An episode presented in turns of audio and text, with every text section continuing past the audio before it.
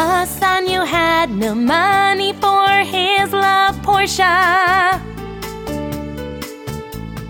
He and his friend Antonio went to Shylock. The cruel money lender.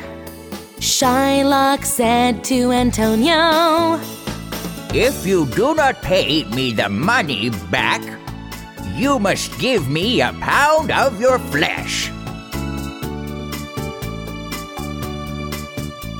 Bassanio and Portia happily got married. But Antonio couldn't pay the money back to Shylock. Portia dressed up as a lawyer and said to Shylock, You can take a pound of Antonio's flesh, but a single drop of his blood must not fall.